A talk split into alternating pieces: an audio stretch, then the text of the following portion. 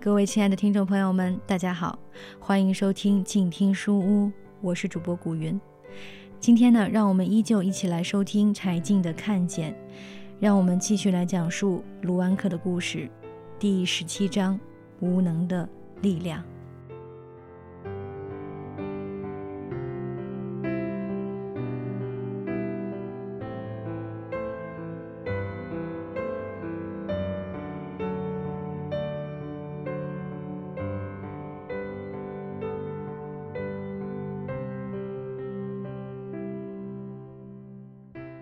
我问他：“你想要爱情吗？”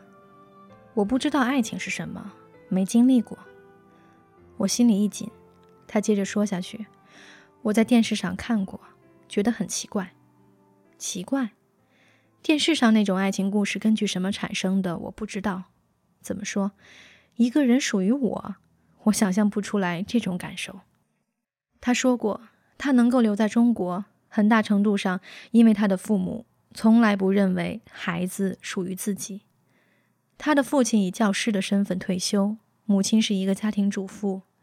他的双胞胎哥哥是国际绿色和平组织的成员，妹妹七年中一直在非洲纳米比亚做志愿者。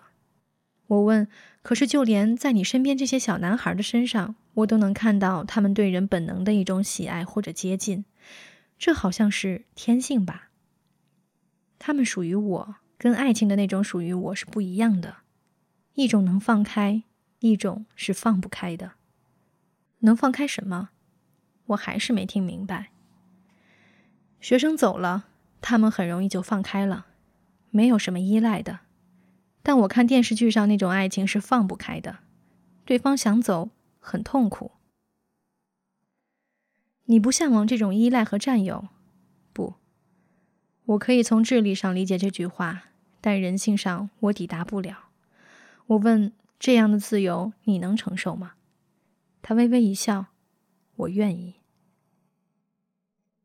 我不能理解一个人能够不受人类天性的驱策。照他的经历来看，一九六八年九月，他出生在德国汉堡。小时候，他跟双胞胎哥哥都很内向，不管别的小孩怎么欺负，都不反抗。他写过。这些痛苦也不是没有用。从痛苦的经历中，我得到将来面对问题时需要的力量。父亲四十五岁时，为了教育他们兄弟俩，由工程师改做老师。常有人对他妈妈说：“这两个小孩太不现实，太懦弱，总做白日梦。”要求妈妈把他们的弱点改掉。但父母不急于让他们成为什么样的人，只让他们发展下去。兄弟俩过生日。得到的礼物只是一些木材，他们用这些木材去做了一些自己创造的模型。在德国，基础教育学校不止一种，父母给他们选择了一所不用考试的学校，课本都是孩子自己写的。我的父母和老师没有把我当成傻瓜，没有让我做那种考傻瓜的练习题，比如说用直线把词语连接起来。这种练习只是把一个人有创造能力的思维变得标准化。第二个原因是，我的父母和老师没有把我当成聪明人，没有过早的开发我的智力。他也要参加中考，外语没有及格，他干脆去了一家小帆船工厂做学徒，自己设计帆船，参加国际帆船比赛。我这么喜欢玩帆船，是因为在玩帆船的时候不需要思考。所有的反应都从感觉中来，这就是帆船在行进时对于风、重量、波浪的平衡感。这种平衡感在闭上眼睛时特别能发挥出来。之后，他向汉堡美术学院申请入学，没有基础知识，他给教授们看自己的工业设计品。教授们的看法是：已经有知识的人不需要更多的知识，缺少的是创造性。但给卢安克这个只有创造性的人增加知识，他就可以实现他头脑里的东西。他不通过高考就进入了大学。设计飞机模型时，他没有画图或者计算，也没用过电脑，只是去体验和感受风流通的情况。整个形态是我们用模型时用手摸出来的。我们做出来的飞机是一架世界上飞行距离最长的滑翔机。可见，如果得到了对于力学等本质的感觉，就能直接感觉到弱点在哪儿。毕业后，他不想挣钱，父母担心他没有生存的能力，他做了一份装卸货物的工作，每天扛三千个大包，做了两个月。父母说这样太可惜了，他说为了钱做是可惜的，不是工作低级可惜。父亲说，那你可以为别人服务了。他不知道自己要做什么，只随着自己的兴趣漂流。有一个晚上，随帆船漂流到一个无人的小岛上。我在水边上了一个小山，慢慢的看天上的星。我感觉到那些星星离我其实很远，在宇宙中什么都没有。如果我在离世界无限远的地方，我怎么能再找到我们的世界？如果我在我所谓的宇宙之外，我怎么还能找到这个宇宙？他回身潜入人类内心，相继在德国和巴西从事教育志愿者工作。做精神科学的研究。一九九零年，他来到中国，想要留下来。他没有对这个国家的狂热词句，只说：“德国一切都完成了，中国才刚刚开始。”但之后十年，他遭遇了一连串失败。最初对志愿者管理不严、不需要教师证的时候，他在南宁的中学教书，想教好的而不是对的英文。如果学生能够创造这样的句子，像风筝一样的奔跑，像自行车一样的飞翔，这是多么有想象力的句子！但是根据中国的考试是错的，因为没有这样的标准答案。年段考的时候，他教的班级英语成绩全年级最差，只有六个学生及格，家长们很不高兴。他离开，在博客里以巨大的篇幅批评和反对标准化的教育。反对整齐划一的校园，反对让人的心死去的教育理念。他去了广西义洞镇的一个村子，租金每月十元的房子，招一群从来没有受过教育的十四岁到十八岁的青少年，他们只会说壮语。卢安克教他们说普通话，想让他们从尝试改变自身环境的事情做起，比如说怎么画地格、修路。后来发现，因为年龄太大，这些学生只能完成任务，不能自发的创造。事后他写，这些事情全都失败了，失败的非常严重。但假如我当时就成功，不成熟的事情就会变得很大，而我自己就会变成我不喜欢的那种人。命运通过失败指出应该走的路。他到了当时只有拖拉机能通行。没有电和自来水的板列，与刚刚入学的孩子在一起生活，渐渐理解了现实。中国人感情都很强，以前都是凭感情决定事情，缺点真的很严重了，需要标准化把它平衡。坏事情也需要发生，如果没有坏事情，我们会意识到什么造成坏事情吗？但它肯定有一天要过去的。他曾经把德国教育模式的书翻译到中国来，现在他也放弃了。我觉得西方的教育不适合这里，每个地方给学生带来的不同的生活、不同的影响，所以他们需要的教育也不一样。我们的教育都是观察学生自己想出来的，但那样就意味着你没有任何经验可以去借鉴。他说：“知道一个模式也不等于有经验。”这时我才理解，他说过去的事不记得了，是真的不记得了。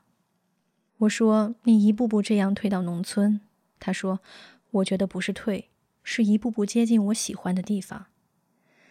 我们选择卢安克身边的孩子来采访时，老范跟我商量，那个眼睛很温柔的小孩比较诚实。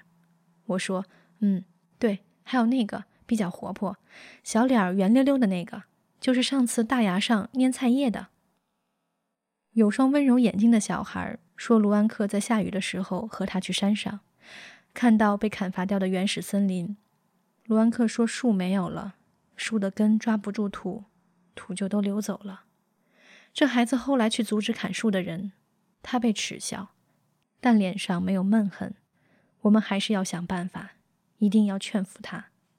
小圆脸儿也很可爱，他写了篇作文，被卢安克贴在墙上，名字叫《骑猪》，活泼可喜。那年春天，我家养了一头又肥又壮的猪。有一天，我突发奇想，我不能想想骑马的滋味，何不想想骑猪的滋味？说干就干。到了猪圈，我赶出那头猪，迫不及待地往它身上骑。第一次没跳上去，我往后跳了几步，向前一伸，准备起跳。猪就看见前面一堆饲料，飞快地往前跑。我扑到了猪屁股上，自己却一屁股坐在地上。看来不行，得想个办法。我向前轻轻触摸它油光光的背，看起来就很舒服。趁机会，我用力一跳。OK，我骑到猪背上了。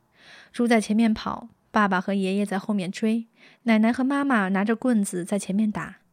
终于，猪停下来了。我从猪背上滑下来，定了定神，拍拍猪屁股，强作镇定地说：“老兄，你干得不错。”爸爸虎着脸说：“你老兄也干得不错。”我知道情况不妙，撒腿就跑了。他给我们叽里呱啦念。声音清脆的，像一把银豆子撒在玛瑙碗里。我控制不住一脸笑容。卢安克身边的孩子里还有一个最皮的。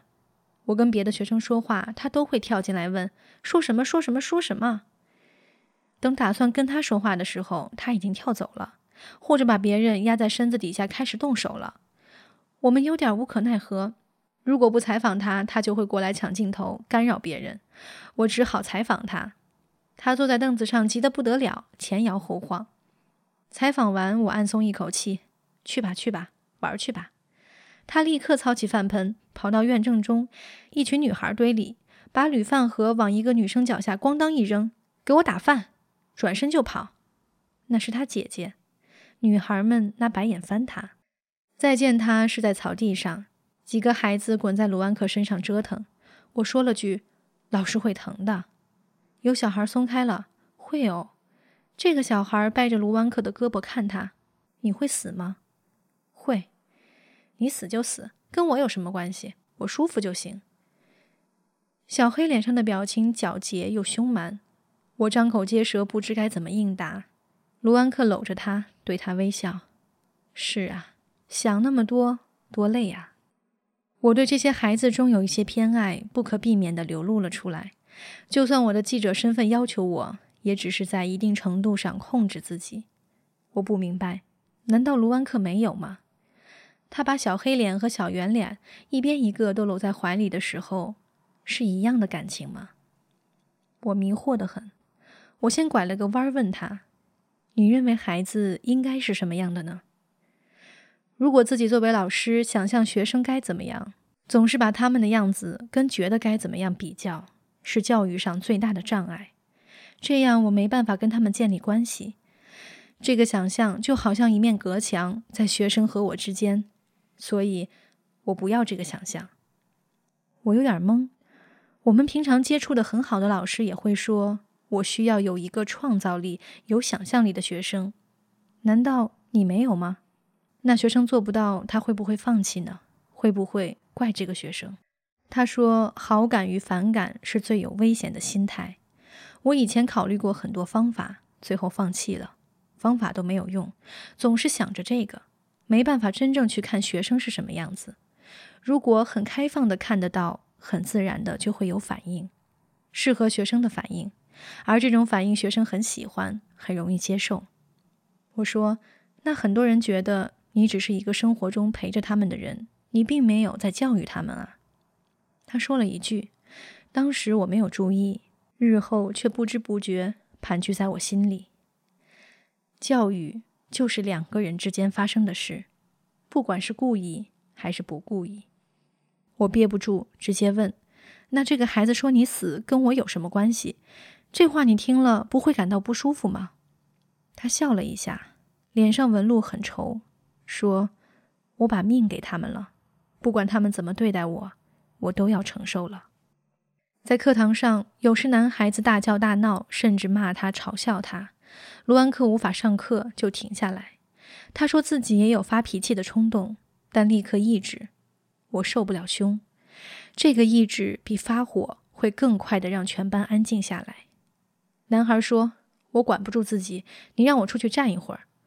卢安克就开门让他出去站着。我转述孩子的话，他们说你太温柔了，如果凶一点会更好。他说，有的人他没有承受能力，别人骂他或者对他不好，他承受不起，所以他必须反应。本来不想打人，但因为受不了就必须打人。他控制不了自己，就是心里不自由，所以他说：“我像接受淋雨一样。”接受他们带来的后果。我问卢安克，为什么学生之间的攻击行为很频繁？那是他们的教育方式，跟父母学的。学生也互相这样教育，他们没有看到更好的方式。我从来没见过他跟孩子们讲什么大道理。语言很多时候是假的。他说，一切经历过的事情才是真的。他让学生一起画画。做音乐，一起拍电视剧。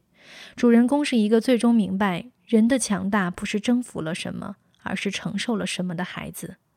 他说要通过行为来学习，不是说话。说话是抽象的，不侵入人，不侵入他们的感受。但用行为去学习更直接。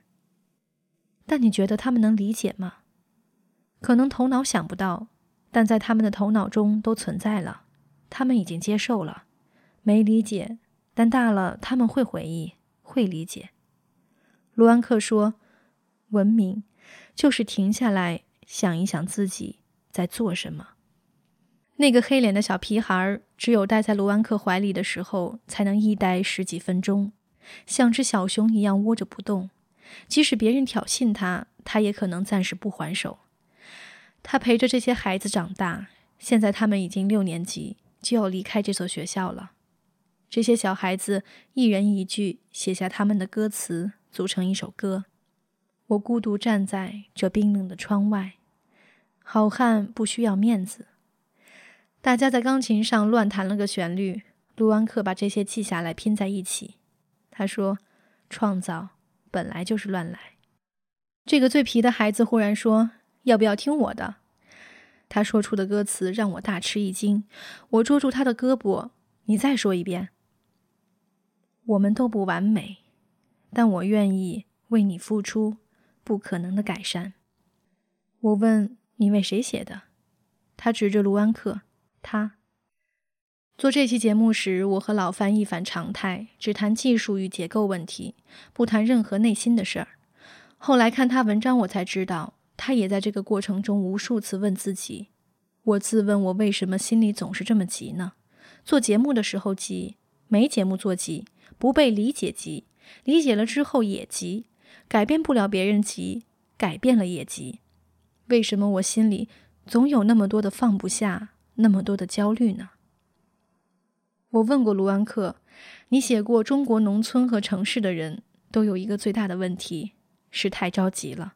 怎么叫太着急了？卢安克说，来不及打好基础就要看成果。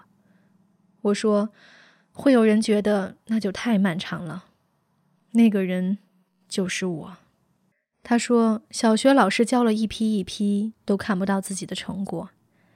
在采访他的时候，他说过，如果想改变中国的现状，然后带着这个目的做我做的事情，那我不用做了。幸好我不是这样的，我不想改变，我没有这个压力。我当时一惊，担心他坠入虚无。如果不是为了改变，那我们做什么？当然会发生改变，社会自会发生，但这不是我的目的，也不是我的责任，不是压在我肩膀上的。改变不是目的，我喃喃自语。他压着太重了，也做不到。他说：“但你不这么想的时候，它会自己发生。”听他说话，内心长久砌起来的砖石一块块土崩瓦解。不是被禅悟式的玄妙一掌推翻，而是被严整的逻辑体系一步步、一块块卸除的过程。我问你，原来也有过那种着急要改变的状态，怎么就变了，就不那样了？慢慢理解为什么是这样子，理解了就觉得当然是这样了。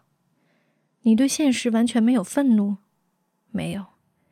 你知道，还会有一种危险是，当我们彻底的理解了现实的合理性，很多人就放弃了。这是我的困惑。那可能还是因为想到自己要改变，所以没办法了，碰到障碍了，就放弃了。我也不改变，我也不用改变，它还是会变。那我们做什么呢？把自己的事情做好。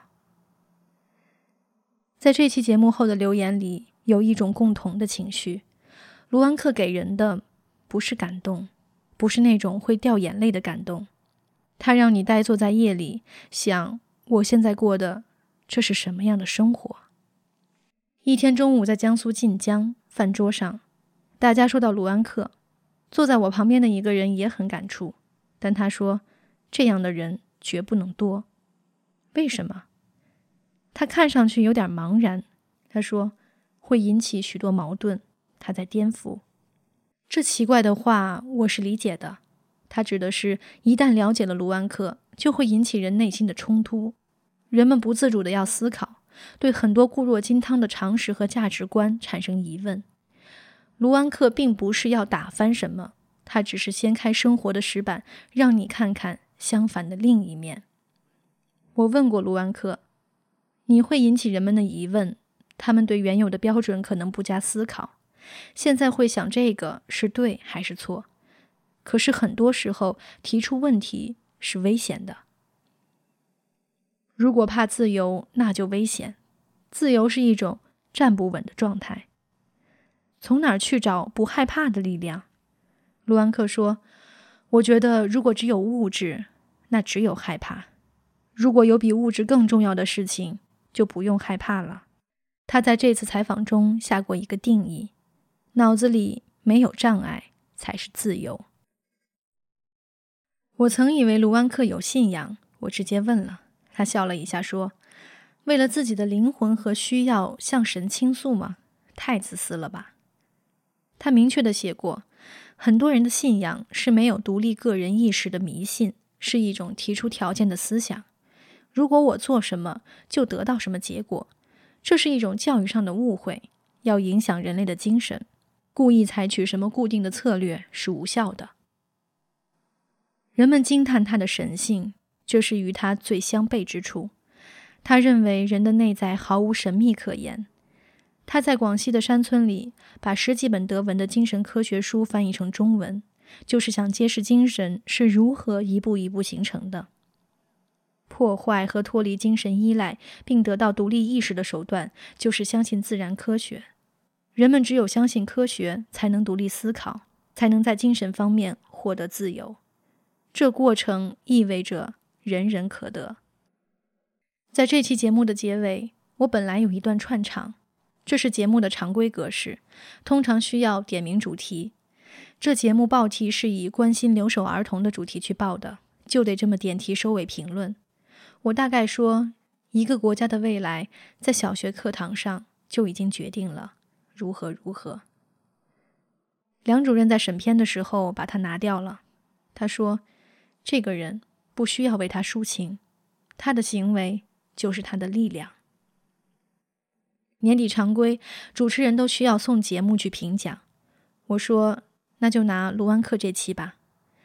对方好意打来电话说，这个主人公没做出什么成果，不容易得奖，换一个吧。我说，送这期节目是我们对评委的尊重，如果他们有兴趣就看看，没看也不要紧。老范也说，许多人听卢安克后的第一个反应就是问他：“这个德国人在中国乡村到底做了什么？有成果吗？教出了什么牛人吗？”他说：“我每次都难以面对这样的问题。卢安克的教育方式实在无法用常规意义上的标准和成功来形容。非要这么衡量的话，那么他更是一个常规意义上的失败者。”以八年前板列小学五年级一个班里的四十六个学生为例，他们中只有八人坚持到了初中毕业，大多没毕业就到城里打工去了，有的还没读完初一就结婚了，甚至有个父亲来找他说：“我的儿子就因为学你变得很老实，吃了很多亏。”老范写，从世俗的意义上说，没用，没效果，不可效仿，也不可推广。他做的事情很可能无影无踪、悄无声息的就被吞没在中国茫茫的现实中，但他的存在本身有一种令人内心恍然震颤的力量。卢安克说：“我的学生要找到自己生活的路，可是什么是他们的路，我可能不知道。我想给他们的是走这条路所需要的才能和力量。”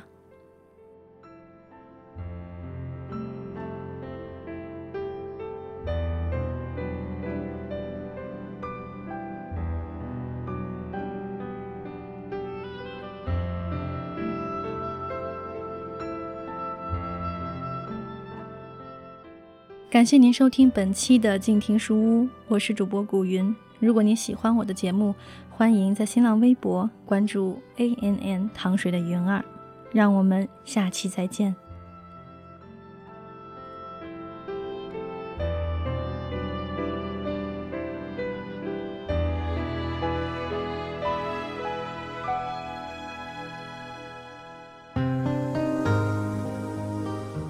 本节目由静听有声工作室荣誉出品，安静聆听，让心宁静，静听有声，聆听内心的声音。